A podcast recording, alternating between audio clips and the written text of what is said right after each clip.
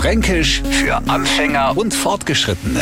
Heute ist Schäuferle. Eigentlich komplett irreführend, denn was haben wir mittlerweile gelernt? Allah am End macht alles klein. Also ein Heißler ist ein Glanz Haus, ein Kälbler ein Glanz Rindviech und ein Madler ein Glanz Mädchen.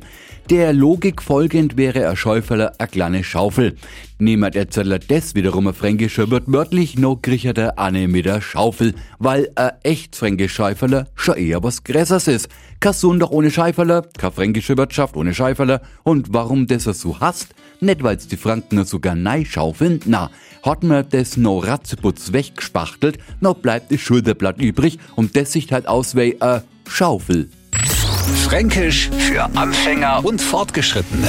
Täglich neu auf Radio F und alle Folgen als Podcast auf radiof.de.